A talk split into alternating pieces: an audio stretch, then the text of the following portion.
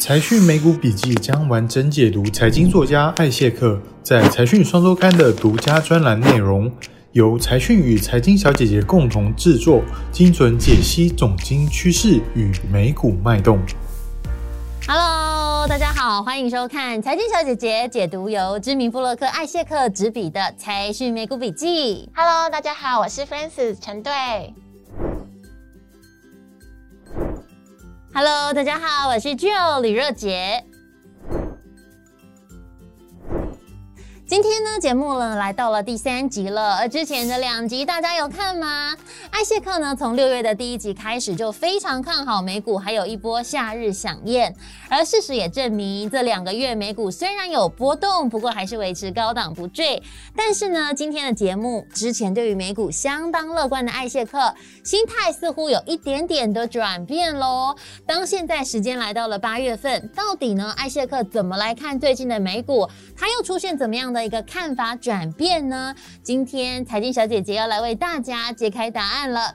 首先呢，我们要从最近公布的美国第二季 GDP 的经济成长率看起哦。最终呢，出炉的数字是百分之六点五，这个数字呢可以说是远远的低于预期。不过呢，当 GDP 消息公布的那一天，道琼开盘却是大涨了两百多点呢，怎么会这样呢？嗯，其实呢，艾谢克他认为呢，美国第二季的 GDP 增长虽然呢不如市场的预期，但是呢，经济的基本面非常的强劲哦。这也暗示着说，美股的第三季还有高点哦。那从图表中大家可以看到，虽然 GDP 的增长不如预期，但是呢，从贡献度分项来看呢，却是非常不错的哦。商品和服务消费对于整体 GDP 的增长的贡献度相加起来达到了百分之七点七八耶，这个数字呢远远的超过了只有百分之六点五的整体增长哦。这也表示呢，美国的内需呢正如预期般的强劲，那服务消费呢也成为拉动增长的主力军哦。那这也会助于后续就业市场的改善。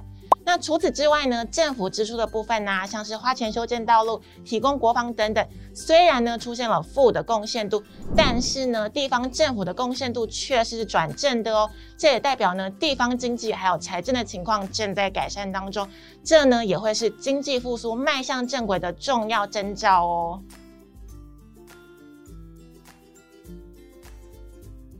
听起来呢，一切可以说都是蛮好的。不过呢，如果整体看起来都这么理想，到底又是哪里出了问题，才会让美国第二季的 GDP 数字不如预期呢？那其实呢，原因就只有一个，那就会是库存项目了。那单单呢是库存就产生了百分之负一点一三的负贡献值哦。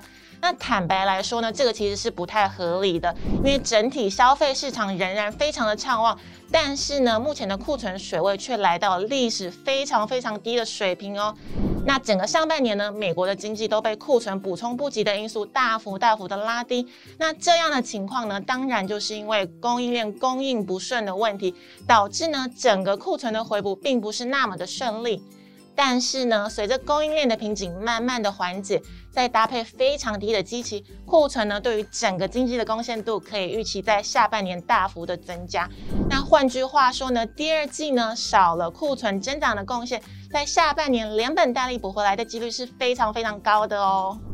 看来现在美国的各大厂商呢，现在库存真的是严重不足哦。Francis，你自己在生活里面或者是工作上，有没有遇到哪一些呃像是库存不足这样的状况？嗯，其实呢，像我很多就是科技业的朋友，他们都在说，就是供应链的上下游啊，其实的产能是非常的紧绷的哦。例如哪一些东西可能开始，例如说缺料啊，或真的是没有库存，像是半导体啊、IC 啊，然后今天新闻其实有出来，这一块产业就是价格在飙升，主要就是因为缺件没有库存的原因。对对。对，嗯，好的，看来呢，现在时间呢已经都来到了八月份了，有这样子一个缺料或者是没有库存的状况发生。但是呢，距离传统的旺季，也就是第四季已经不远了。也因此呢，今年各大厂商为了要避免断货的状况发生，其实呢已经提早出现了一些拉货潮了，就是要提早为今年年底的这个销售旺季来做一些准备。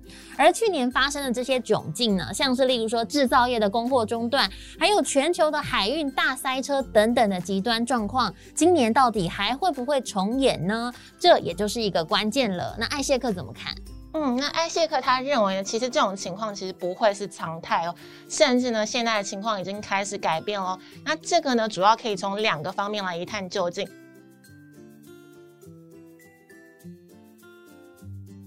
我们呢，先来看六月实质民间消费支出的趋势图，一度呢从五月走弱的整体消费支出，在六月再度上扬了哦，全部呢都是由服务业所拉动，而商品消费支出仍继续五月的往下趋势，也就是说呢，美国的商品到服务的消费循环转折已经成型了。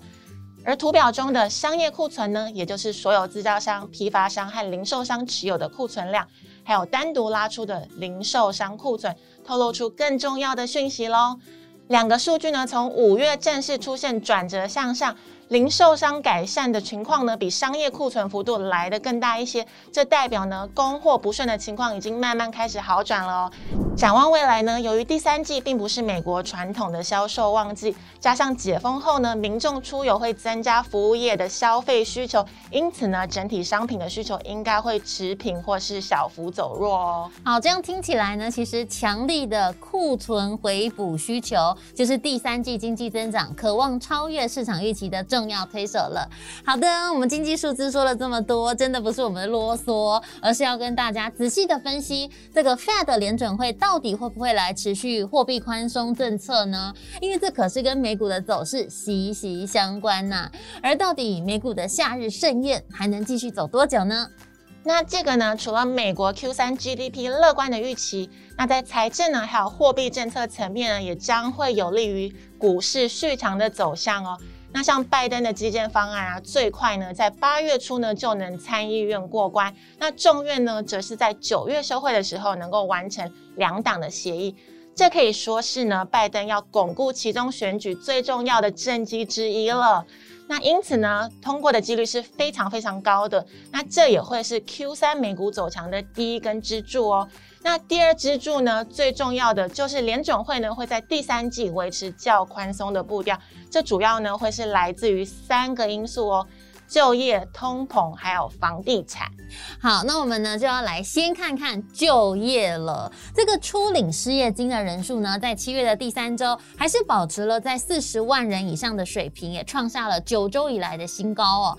虽然随着这个疫苗持续接种，美国的经济正在恢复，但是呢，当前每周初领失业救济金的人数还是比疫情前真的是高出很多。因此呢，当就业市场一天没有恢复强劲的迹象，联准会应该就不会大幅的来给它改变政策的方向。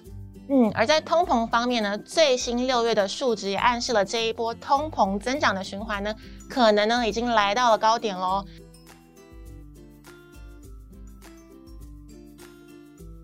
那由于现在呢，通膨的月增率已经开始慢慢的放缓了，那这也表示说呢，进一步会压制通膨年增率往上的力道。那大家也要注意到哦，那去年的通膨其实是处于一个比较高的基期，所以呢，简单来说，今年的 Q 二就会是这一波通膨年增率的最高点了。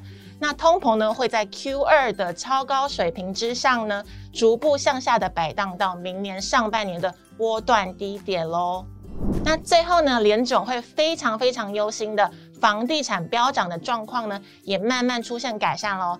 那从今年的年初开始呢，美国的房市销售，像是新屋销售啊，还有成屋销售，都已经从爆卖的情形呢，回到健康水平了。